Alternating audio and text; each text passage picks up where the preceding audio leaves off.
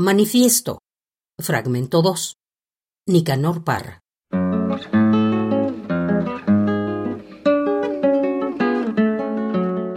Señoras y señores, esta es nuestra última palabra. Nuestra primera y última palabra.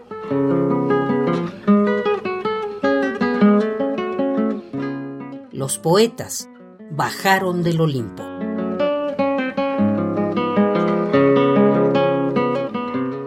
Para nosotros, no. El pensamiento no nace en la boca, nace en el corazón del corazón. Nosotros repudiamos la poesía de gafas obscuras, la poesía de capa y espada, la poesía de sombrero alón.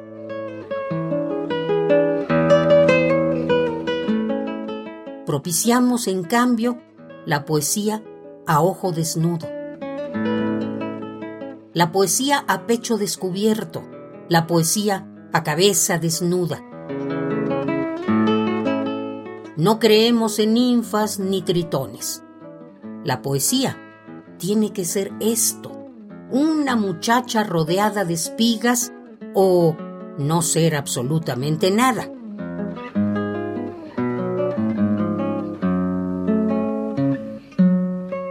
Ahora bien, en el plano político, ellos, nuestros buenos abuelos inmediatos, se refractaron y se dispensaron al pasar por el prisma de cristal.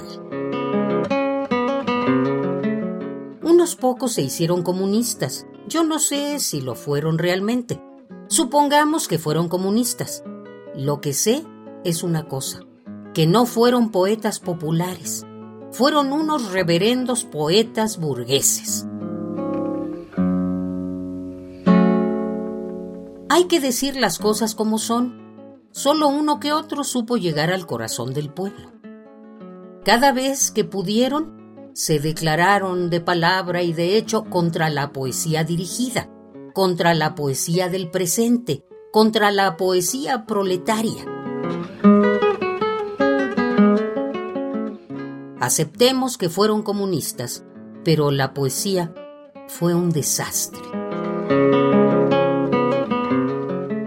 Surrealismo de segunda mano, decadentismo de tercera mano, tablas viejas devueltas por el mar.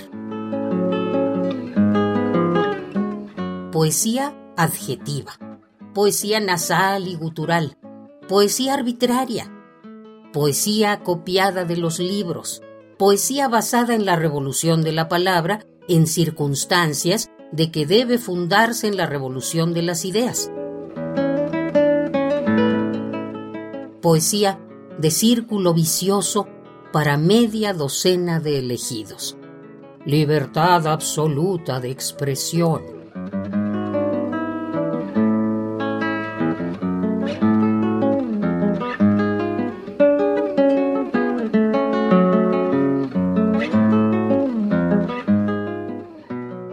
Manifiesto, fragmento 2, Nicanor Parra.